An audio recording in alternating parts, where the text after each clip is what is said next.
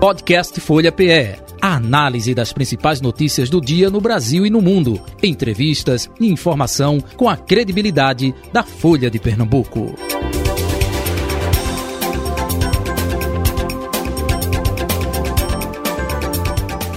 Começando. Folha Política. Folha Política Especial Eleições 2022. Lembrando que ao candidato, que a partir de agora vamos até o meio-dia, 10 minutos já ficou para trás, enfim, eh, não podemos compensar. Isso foi estabelecido também no sorteio realizado com a equipe de comunicação aqui, representantes de cada partido. Pois bem,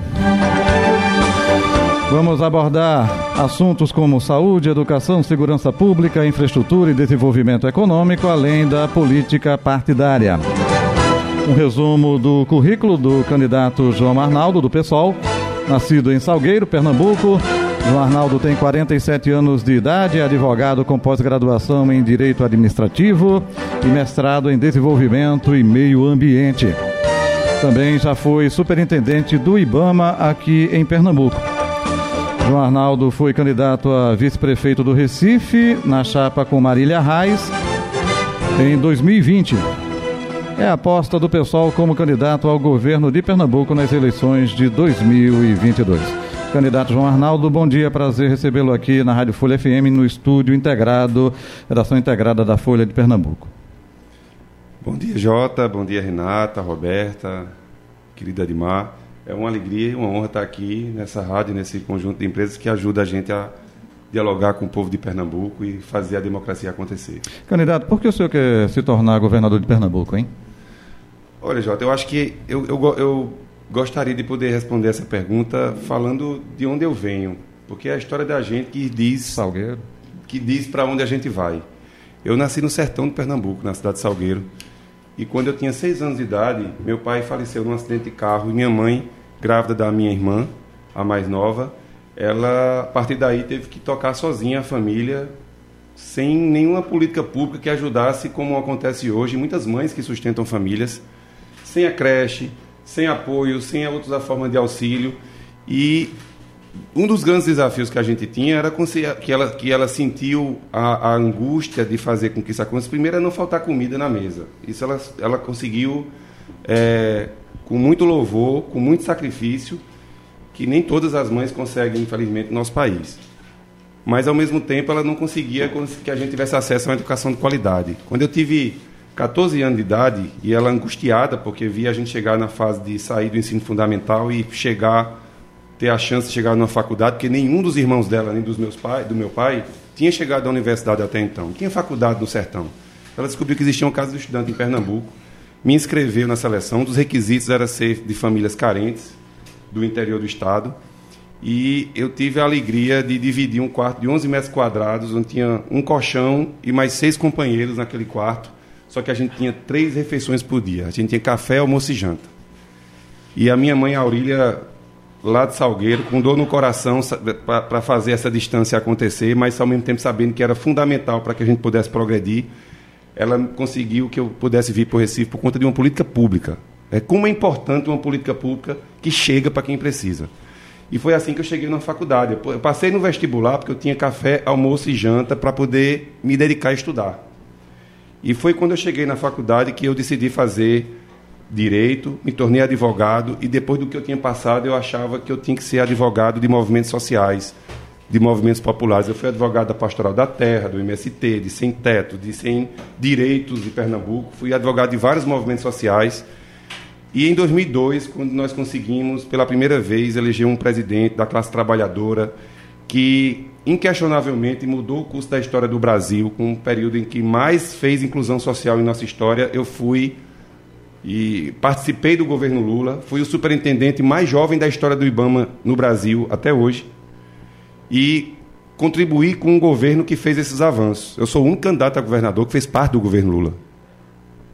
Outros tentam colar em Lula hoje, outros até, inclusive, não candidatos a governadores, mas a senador ou deputados, sempre combateram Lula, sempre combateram os projetos de, sociais que a gente representa, mas hoje fazem o L para tentar parecer simpáticos a um eleitor que a maioria de Pernambuco representa.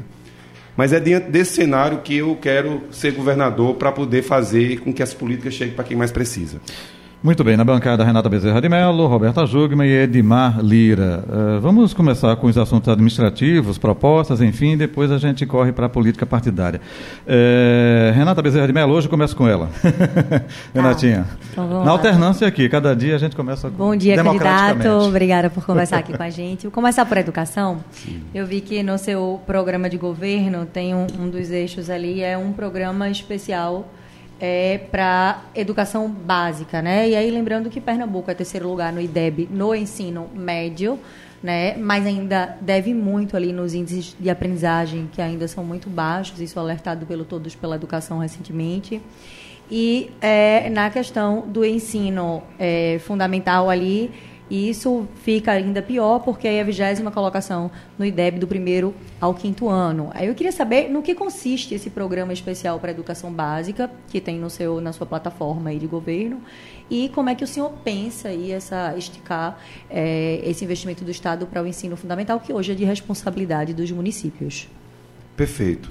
É, é, importante compreender que a educação como um sistema nacional em que a União, o Estado e o município têm cota partes, embora na mesma lógica do SUS, o município é fundamental, o Estado ensino médio, a União financia o sistema como um todo, mas tem também uma cota maior com universidades, é que o Estado ele é o articulador da política no, no, nesse território da unidade da federação.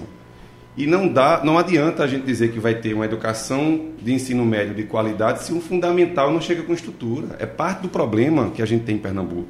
No Brasil como um todo, em Pernambuco especialmente.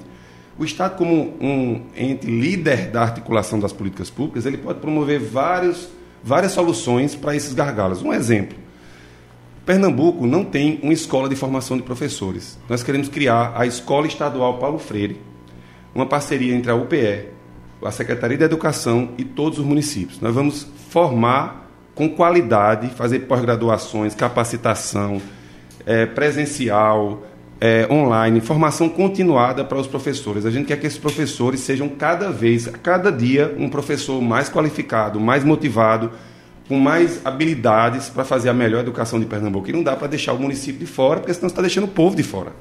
Então, esse é um exemplo. Um segunda, uma segunda questão é com relação a equipamentos. Por que é que o Estado não pode articular? Você faz uma compra estadual, ela reduz o custo. Cada município faz a sua. Você pode fazer parcerias uma licitação, por exemplo, que tem um, um, custo mais baixo, os municípios podem aderir. Tem um monte de possibilidades que você, como parceiro e não como adversário, pode ajudar a educação fundamental como um todo. Muito bem, vamos seguindo. Roberta Jugman, pegou o microfone, fica à vontade. Vou lá, já peguei o microfone, é porque é o hábito de pegar o microfone de Natinha. bom dia, candidato, bom, bom dia, dia, a todos Roberto. os ouvintes. É, candidato, eu queria aqui falar sobre uma questão chamada Fernando de Noronha. Eu abordei esse tema com a candidata Marília Reis, e como o senhor é muito ligado à questão ambiental, foi presidente do IBAMA, ali a gente tem um arquipélago, né, que é a nossa preservação ecológica. E eu, quando abordei o tema com a candidata, ela disse que o governador lá é nomeado, ou aliás, o administrador lá é nomeado pelo governador. Ela disse que não teria problema nenhum de nomear um político para administrar a ilha. E lá a gente sabe que o ICMBio vive as turras com o governo do Estado. O governo do Estado, às vezes, quer fazer uma obra, o ICMBio proíbe. É, a gente tem um problema do lixo, que é sério na, na ilha. É, a questão da água também, falta água na ilha. Como é que o senhor pretende administrar Fernando Noronha, que é uma coisa tão cara aos pernambucanos e que hoje o governo federal quer tomar de volta para si? Perfeito, Roberto. Eu queria, antes de tudo, agradecer por essa pergunta, porque eu sou o primeiro candidato ambientalista a governador em Pernambuco. E esse tema ele tem que ser tratado com seriedade, porque essa era, há 20 anos atrás, a agenda do futuro. Ela continua sendo uma agenda para o futuro, mas ela já virou um problema do presente. Não dá para tratar a agenda ambiental como se fosse algo é, superficial da política. Não só pelas tragédias que a gente tem visto aqui na região metropolitana, como os problemas de Noronha, como os problemas do semiárido. E por isso eu tenho muita atenção, muito respeito e tenho colocado esse tema como um central, assim como o combate às desigualdades em nosso programa de governo. Noronha, ela se tornou, na lógica da política tradicional, em que essa ideia de ficar tendo representações políticas como em gestão, que é indicado por grupos que historicamente, como, como aconteceu nos últimos 10 anos, inclusive entre governos anteriores e o, e o atual, em que grupos que têm relações com corporações políticas. Você sabe que essa disputa aí entre o governo federal e dizendo que a, o território lá é federal é somente para poder ficar negociando com empresários que querem abrir resorts em Noronha, que querem abrir grandes empreendimentos em Noronha. A disputa toda é para quem quer ganhar dinheiro em Noronha e não ajudar Noronha a se desenvolver com sustentabilidade. Noronha tem algumas características que são incríveis. Uma delas é que existem mais de 1.500 leitos distribuídos em centenas de pousadas. Isso para algum, alguém pode dizer, poxa, mas não tem um resort? Exatamente, isso é incrível, não tem, porque descentraliza a economia. Muitos ilhéus que tinham uma casa transformaram em pousada, recebe turistas, isso dá um equilíbrio socioeconômico a Noronha. O que o Estado tem que estar fazendo, em vez de ficar estimulando a concentração em torno de empresários de São Paulo, do Rio, que querem fazer investimento em Noronha para poder tomar o território para si, era ajudar os noronhenses que estão empreendendo com muito esforço, gente que antes vivia da pesca e não consegue se sustentar com o custo de Noronha, só da pesca, abriu uma pousada, vamos ajudar a qualificar o turismo de Noronha com quem faz Noronha. O ICMBio, o IBAMA, muitas vezes até a CPRH, vira aquele órgão de, de pancada. O governo não faz a, o projeto bem feito, não faz, não cuida da questão ambiental, aí não consegue, às vezes não tem nem recurso para fazer, aí para justificar a sua incompetência, bota a culpa em quem? É o IBAMA, é o ICMBio. Agora, tem um plano de manejo para a APA, tem um plano de manejo para o parque, que diz o que é que pode. Está cheio de coisa que pode fazer e não é feita. Aí ficam querendo fazer o que não pode, porque tem outro interesse por trás, que não é o de ajudar a ilha a se desenvolver com sustentabilidade. O turista que vai para Noronha não vai para Noronha para ficar, ficar vendo é, empreendimento de Miami, vai para ver natureza, vai para ver qualidade de vida sustentável, vai para ter uma experiência de relação com a natureza. Se a gente perder isso, a gente acaba Noronha. Então, eu tenho uma, uma tranquilidade muito grande para falar sobre Noronha, para falar sobre Sertão, porque eu acho que tem dois turismos que vai. Tem duas ações de turismo que vão alavancar a chegada de turistas para Pernambuco, internacionalmente. Um é o, é o, turismo da natureza. Nós, nós aproveitamos muito mal a, a diversidade da natureza de Pernambuco, que vai lá do Alto Sertão até o litoral mas também a gente aproveita muito mal a cultura como atrativo turístico. O turismo de experiência é o grande futuro do turismo mundial. As pessoas querem ir para os, os locais para conhecer, especialmente no Brasil, para conhecer essa relação. Pernambuco é o estado da diversidade cultural, mas é só 0,4% do orçamento que é investido com cultura, e mesmo assim, para grandes eventos com artistas de fora de Pernambuco. O artista popular não recebe passa um ou dois anos para receber um, um, show que fez há dois anos atrás. Ou seja, a cultura pernambucana está sufocada e a gente precisa fazer o inverso. Criar um ambiente em que geração de emprego e renda com cultura, trazer o jovem para ter esse orgulho para empreender com cultura, mas também trazer turista, fazer esse ciclo econômico positivo acontecer em Pernambuco, infelizmente por conta de outros interesses, que é muito parecido com esse que a gente está falando de Noronha, não tem acontecido aqui. Edmar Lira, bom dia. Candidato, eh, bom dia, bom dia eh, João Arnaldo, bom dia Roberta, Renata, Jota.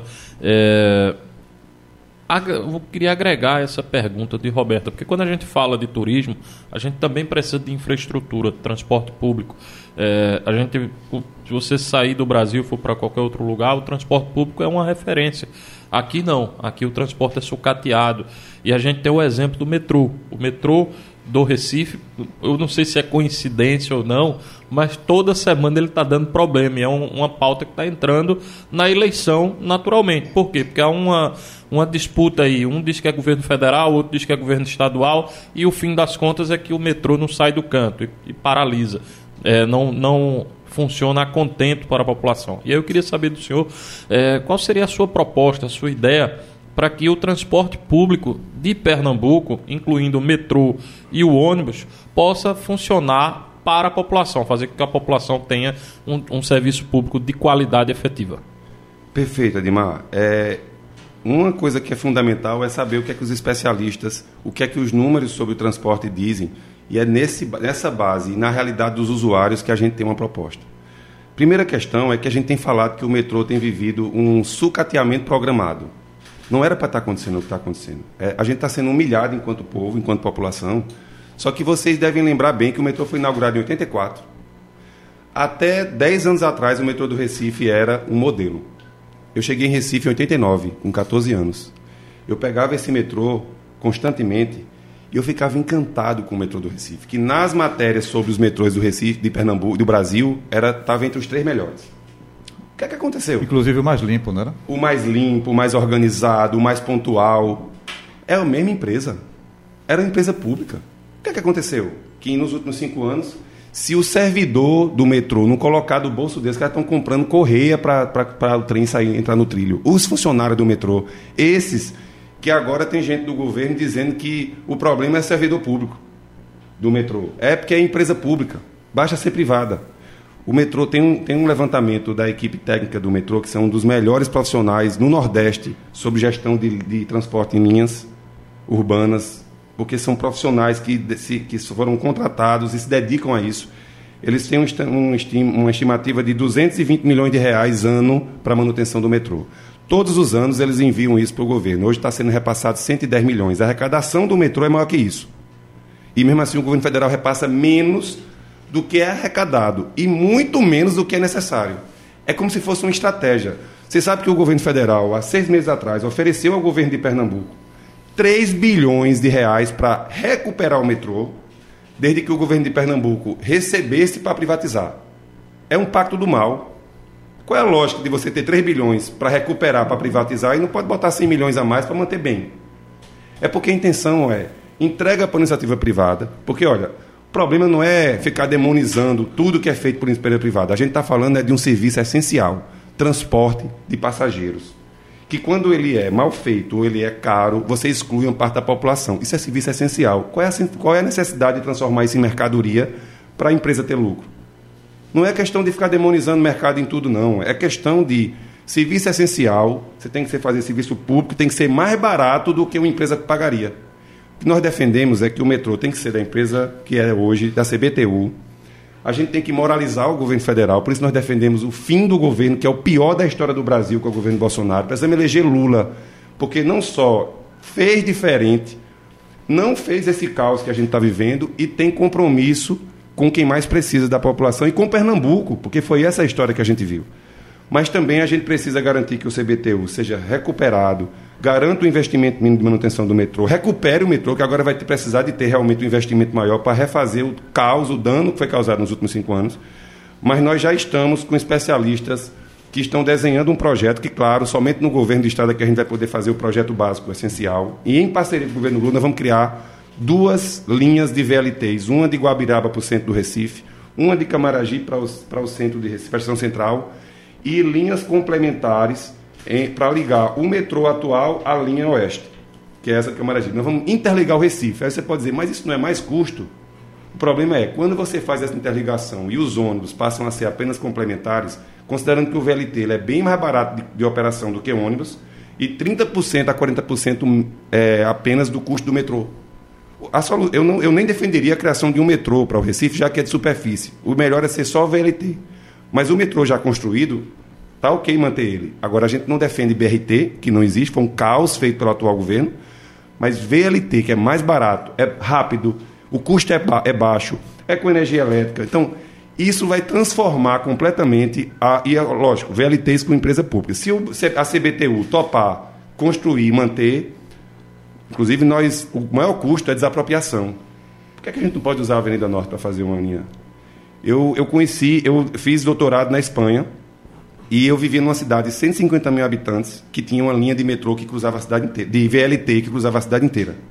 Eu não consigo entender uma população com 2 milhões de habitantes que tem um, um, um PIB razoável, uma, Recife é uma das cidades com maior arrecadação, o estado de Pernambuco está entre também os estados com maior arrecadação, nosso, nosso orçamento é de 44 bilhões ano para ter essa tragédia no transporte público, não justifica. Isso é escolha política de exclusão social. Candidato João Arnaldo, eh, no tocante à saúde, depois eh, eh, a gente pode já ir para a política partidária, né? a gente acompanhou nos últimos anos muitas promessas de, ah, vamos construir hospitais. Não estou eh, negando a necessidade, a Sim. população muito grande se faz necessário. O senhor também promete eh, construção de novos hospitais. Eh, que propostas o senhor tem no seu plano de governo para a saúde? E aproveitando e completando já uma pergunta aí, super pergunta, OS, vai permanecer? Não? O que, é que o senhor traz no tocante à saúde? Só tem uma coisa pior do que a privatização. É a privatização disfarçada. Porque a privatização feita, você pelo menos pode fazer uma cobrança. Pode dizer assim, poxa, está caro aqui esse serviço porque é a empresa que está ganhando lucro. Agora, uma empresa que ganha lucro, dizendo que não ganha, que não tem transparência, que nem sabe. Vocês sabem que, por exemplo, um enfermeiro que trabalha para as OS, que são essas empresas disfarçadas em OS, aqui em Pernambuco, eles recebem menos que um salário mínimo. Um enfermeiro do serviço de saúde tem um piso, o das OS não. Eles recebem menos salário mínimo, mas o valor que as OS cobram ao Estado é de quatro salários mínimos. Eles cobram até para pagar a folha. É uma empresa. É só o lucro não é oficial. Por isso que eu digo que é até pior do que uma empresa privada, porque é igual uma empresa privada, só que tem um lucro escondido. Então, gente, primeiro compromisso nosso é de encerrar os contratos de OS nos primeiros 30 dias de nossa gestão. Nós vamos fortalecer o sistema único de saúde. Saúde não é mercadoria, não faz sentido ser tratado como mercadoria, como está sendo hoje. Mas essa questão, por exemplo, dos hospitais, Jota, que é, que é uma questão importante também explicar, porque Pernambuco criou uma cultura aqui de que cada gestão quer deixar uma marca num prédio. Ninguém, tem, ninguém quer deixar o legado de ter o melhor serviço, e sim de deixar um prédio, para depois ter um nome da família com o nome do prédio. Essa é a tradição da política tradicional de Pernambuco. A gente tem que superar isso pensando em quem usa o serviço de saúde. Há 20 anos atrás, em cada microrregião de Pernambuco, teve um hospital regional de saúde. São 12 hospitais. Eles estão completamente sucateados. A restauração está vivendo isso também agora, outros, porque virou um caos agora a saúde pública. Ficou pior do que era. Mas essa realidade o interior do estado já vive há muitos anos. Sabe o que está acontecendo? 12 hospitais sucateados, sem médicos, sem enfermeiros, sem raio-x. O valor de um equipamento de raio-x hoje não é nada em comparação com o que foi há 40 anos atrás. Não faz... O que nós estamos defendendo, inclusive, para vocês terem ideia, é uma parceria com os municípios em que o Estado vai entregar equipamentos de exame básico para postos de saúde.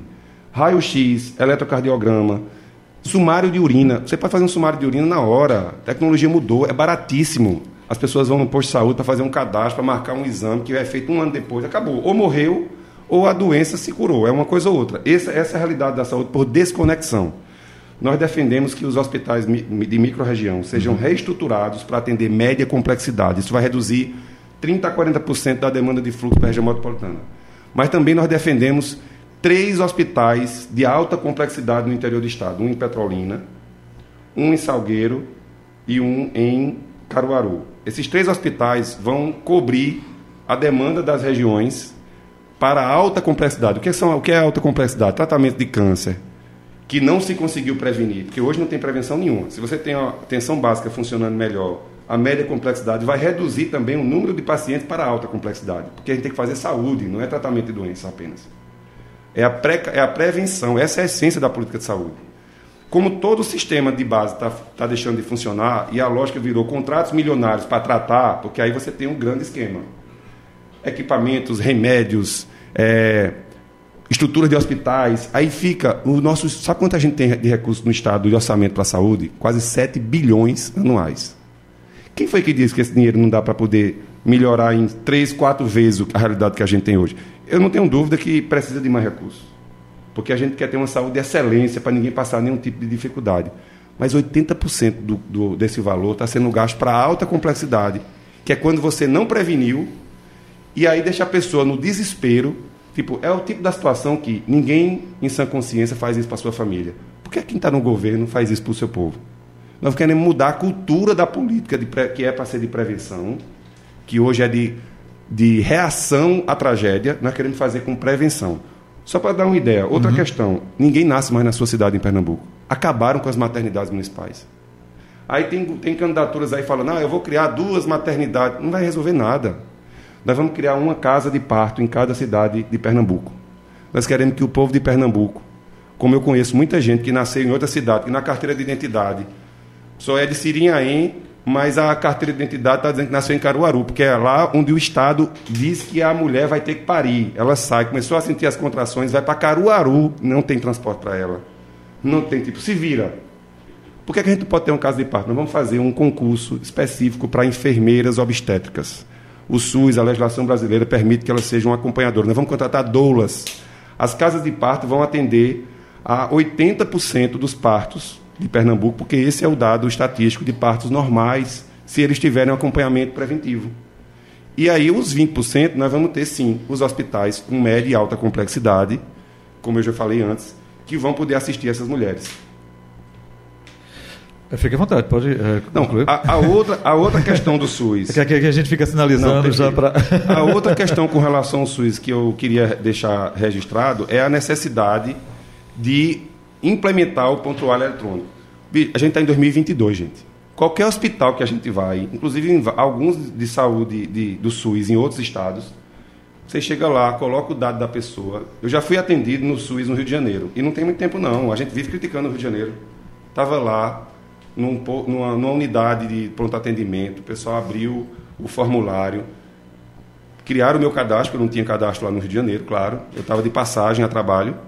E eles abriram o prontuário, criaram o meu cadastro, tinha um cadastro de todas as pessoas do Rio. Tipo, a gente vive criticando as, as tragédias do Rio. Aqui a gente não tem uma coisa tão simples como tem, por exemplo, lá. Por que aqui não tem? Porque você tem que, você com isso você vai dar transparência às coisas. E uma das transparências é exames preventivos. Olha, vocês que são mulheres e sabem muito bem que todo ano tem alguns exames que vocês vão ter que fazer. Você sabe que tem, eita, faz um ano eu tenho que marcar lá no médico. Se a gente já sabe que a maior parte das mulheres, das mortes de mulheres, por exemplo, são por problemas, por problemas cardiovasculares, AVC, por exemplo, é uma das principais causas de morte de mulheres. Se você sabe que tem um exame preventivo, que se você fizer uma vez por ano, você vai reduzir em tantos por cento isso, por que, é que você não faz um cadastro dessas mulheres, cria o prontuário eletrônico, já deixa programado no sistema de saúde esses exames e ela recebe no celular dela o dia e o horário e o local que ela vai se apresentar?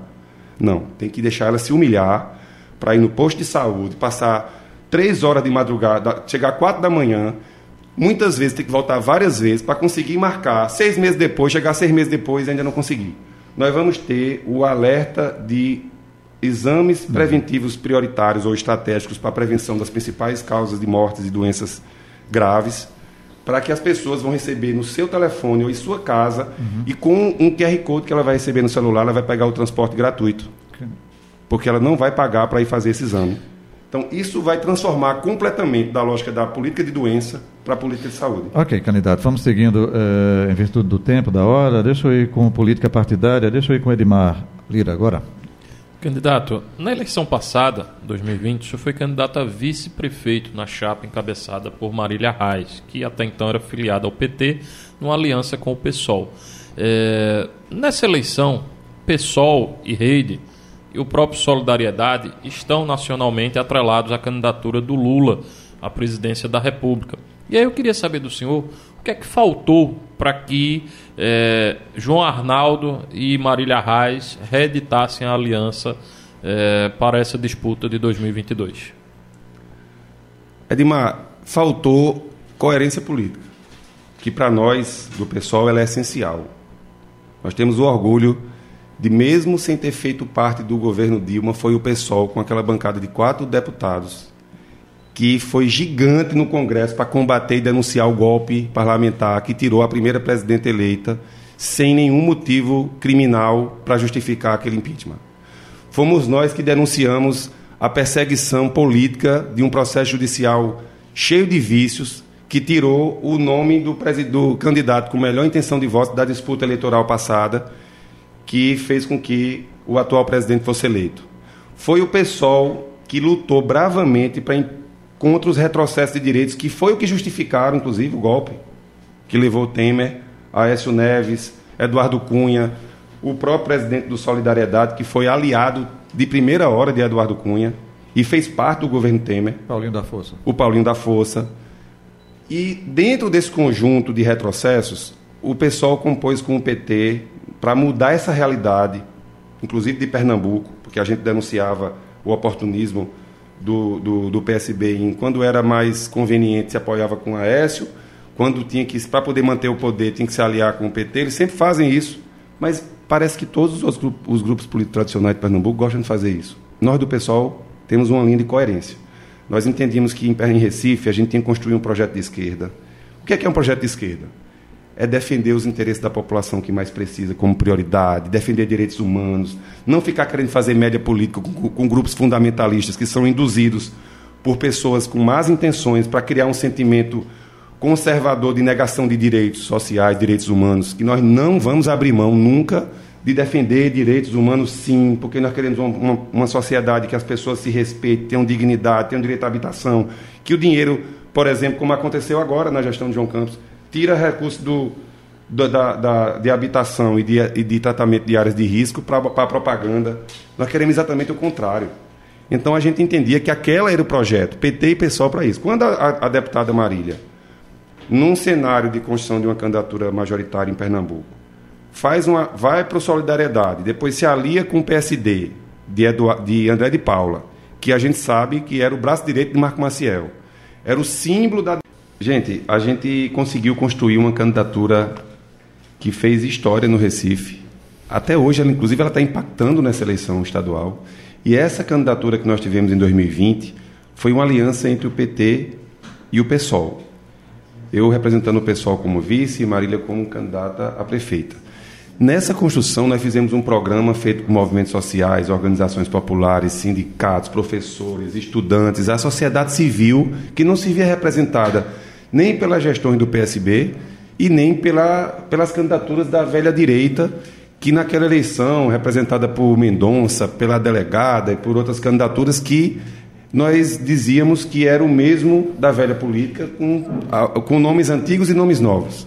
E foi com, esse, com essa renovação pela esquerda que a gente chegou ao segundo turno e por conta de uma eleição com muita violência, com muita agressão, a gente não, não conseguiu garantir a vitória, mas chegamos a quase 45% no segundo turno.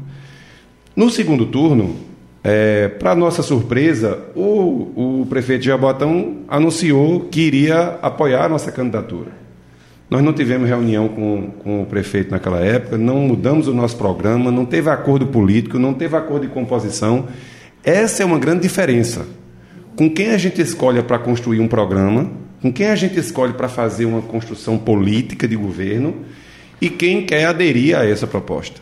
Isso faz uma total diferença na realidade. O, o, o ex-prefeito de Jaboatão, que agora é candidato, e tem feito um movimento parecido com o, de, o do PSB, porque ele apoiou Paulo Câmara para governador na primeira eleição de Paulo Câmara. Ele fazia parte desse, desse modelo de arranjos eleitorais.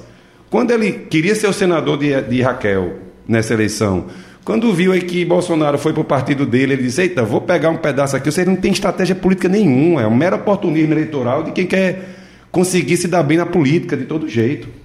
Tipo, isso é exatamente o contrário do que a gente quer para a política no Brasil e em Pernambuco. Só que, se qualquer um desses grupos disserem que vão, no segundo turno, nos apoiar, nós não, nós não temos nada a ver com, ele, com a escolha deles. Cada um que escolha o que for, e nisso a gente não rejeita apoio.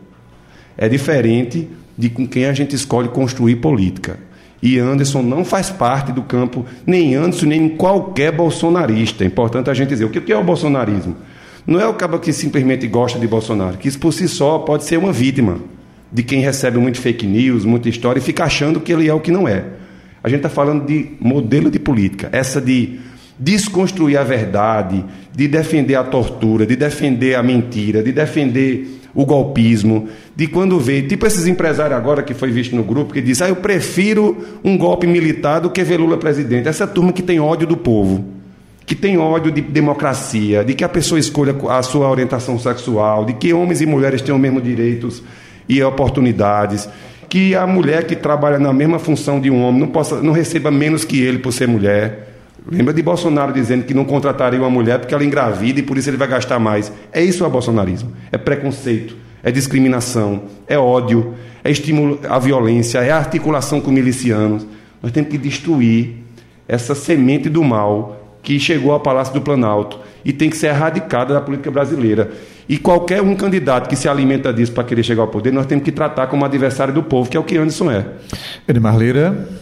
É, candidato, o senhor fala de, de Anderson, mas temos outro candidato em Pernambuco que foi muito beneficiado pelo governo Bolsonaro, que é o caso do Miguel. Miguel recebeu vultosas quantias do governo federal e o seu pai, o senador Fernando Bezerra Coelho, é, foi líder do governo até dezembro. Né? Ele deixou de ser líder naquele episódio do TCU.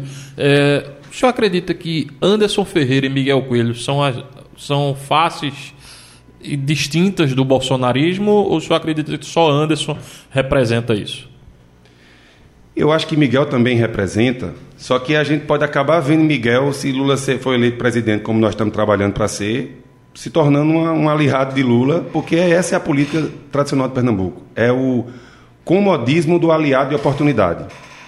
O PSB fez isso aqui no Estado. Fernando Bezerra é a referência de fazer isso. Gente, Fernando Bezerra foi eleito senador com Paulo Câmara. Foi, ali, foi gestor do, da gestão do PSB aqui no Estado durante vários anos.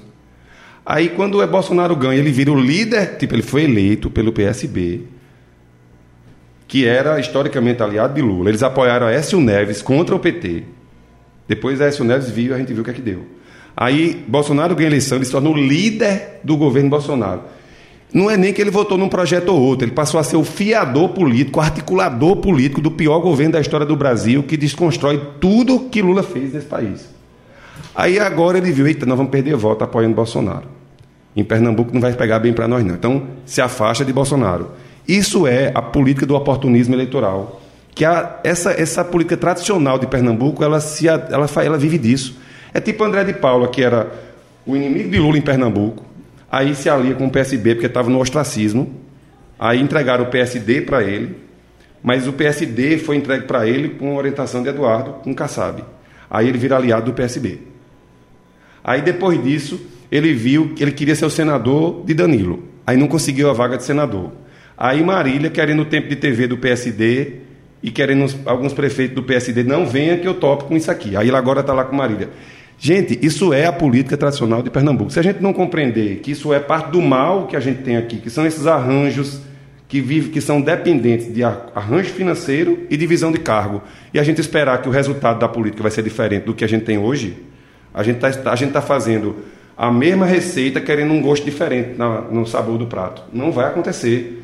Por isso que eu tenho muita tranquilidade para dizer, olha, quem tem liberdade para fazer inversão de valores na política de Pernambuco e fazer um redirecionamento do que existe hoje, nesse contexto eleitoral, é a nossa candidatura do PSOL com a rede, que vai poder conversar com todos os partidos, com todas as lideranças, mas com a autonomia de quem tem pacto com o povo e não com a velha política. Renata Bezerra de Mello. Ô, candidato, ainda falando dessa situação de Marília, então, é, o senhor estava ali dentro da campanha naquele momento e o senhor já falou que faltou é, coerência nesse ano.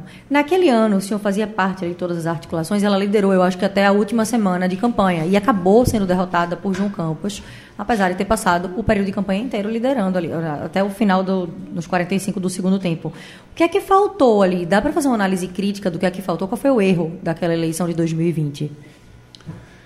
Antes de tudo, antes de falar do erro da nossa campanha, eu queria falar da maldade da campanha de João Campos.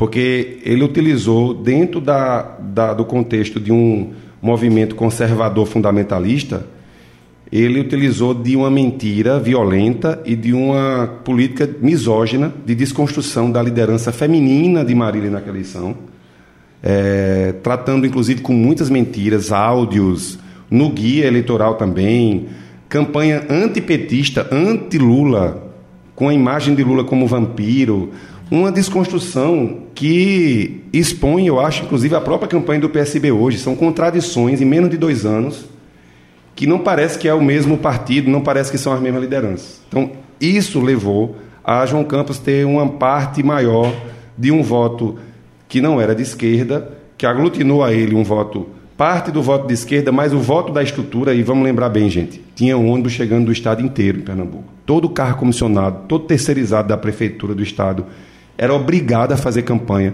Houve um uso de poder, um abuso de poder econômico nessa eleição, talvez que a gente nunca tenha visto em Pernambuco. Então, isso é um elemento de desequilíbrio que foi fundamental para a gente analisar o resultado. A segunda questão é, com relação às mentiras, no segundo turno, nós entendemos, eu particularmente entendo, que a nossa campanha deveria ter sido mais dura para denunciar essa, esse, essa violência com que a nossa campanha foi tratada pela campanha de João Campos. Eu acho que a gente foi muito passivo no Faltou no reação. Faltou uma reação e, e é uma reação mais dura para o grau de mentiras e, a, e violência que sofreu. Isso é uma estratégia do marketing naquela ocasião, então, da, da Olha, campanha. acredito que sim, porque nós propusemos outra coisa. Então, se a campanha adotou aquilo, foi dentro de alguma divergência de leitura que nós entendíamos, nós, em, em algumas reuniões, defendíamos que a linha política tinha que ser outra, no sentido de ter uma narrativa para denunciar a prática de violência e de, de mentiras. E, e, e, meio que a campanha parecia que não estava acontecendo nada no guia eleitoral, parecia que estava tudo bem, que bastava tocar com leveza o debate que ia dar tudo certo. A gente achava que não era isso e, infelizmente, a, a história mostrou que a gente tinha razão. Uhum. Muito bem. É, candidato, é, o senhor teme que possa acontecer isso novamente, agora nessa corrida para o Estado? Olha, lamentavelmente a sensação que eu tenho é que tudo pode acontecer nessa corrida para o Estado, porque nós estamos falando de grupos políticos que dependem da, do orçamento e da máquina para sobreviver politicamente. É como se fosse quase um viciado que tem ali o, o, o, produto que ele depende para sobreviver, podendo perder. E viciados, os viciados, a impressão que a, as histórias que a gente escuta Candidato, falar de a partir de agora o senhor tem um minuto para suas considerações, mas pode concluir essa linha A história que a gente escuta é que os viciados fazem de tudo para não para se manter com aquilo que eles dependem. E é por isso que eu acho que a gente tem que tomar para salvar essas famílias tradicionais e Pernambuco também, a gente tem que tirar deles o domínio do vício, que é o orçamento público, que é a máquina, e colocar isso na mão do povo. E a nossa candidatura que representa isso. Eu queria aproveitar esses segundos sinais para dizer que eu sou de um partido que tem já muita coisa para mostrar que é possível um caminho diferente. Nós temos o um mandato das juntas na Assembleia Legislativa, que tem feito uma defesa, um mandato único, que tem feito a diferença numa Assembleia viciada por acordo de cargos e arranjos financeiros com a defesa do povo trabalhador, do sem-teto, do povo que está passando fome, com muitos projetos que foram engavetados pela atual gestão. Nós temos o mandato de Dani Portela, que fez uma defesa fundamental da mulher negra, do povo dos direitos fundamentais, dos direitos humanos. Nós temos o mandato de Ivan Moraes, que foi reeleito. Todo mundo orgulha, se orgulha do mandato de Ivan em Recife. Ok, candidato. Então, o pessoal vai fazer a diferença nessa eleição com Lula e vamos mudar Pernambuco e o Brasil. Muito bom. Está aí o candidato João Arnaldo do PSOL. Agradecemos a sua compreensão em virtude né, do ocorrido aqui, ter ficado com a gente para completar o tempo.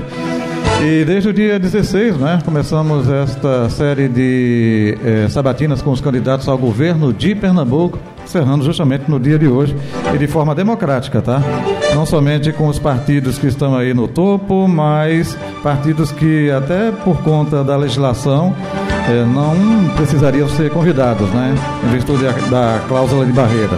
PSTU, né? PCO e por aí vai. Isso é o nosso objetivo há 18 anos aqui na Rádio Folha FM. Estou encerrando no dia de hoje justamente esta série de sabatinas com os candidatos ao governo de Pernambuco. Em breve estaremos aí com novidades, dando sequência também com outras sabatinas. Roberta Jugman, Edmar Lira, Renata Bezerra de Mello. Um abraço para vocês, obrigado por dividir a bancada da Folha FM nesse período. E o Alfredo Bertini, que não está hoje aqui, mas também dividiu a bancada da gente nesse período aí com os candidatos ao governo de Pernambuco. Um abraço a todas e a todos, até o próximo encontro. Valeu, final do Folha Política. Eleições 2022. Podcast Folha PE. A análise das principais notícias do dia no Brasil e no mundo. Entrevistas e informação com a credibilidade da Folha de Pernambuco.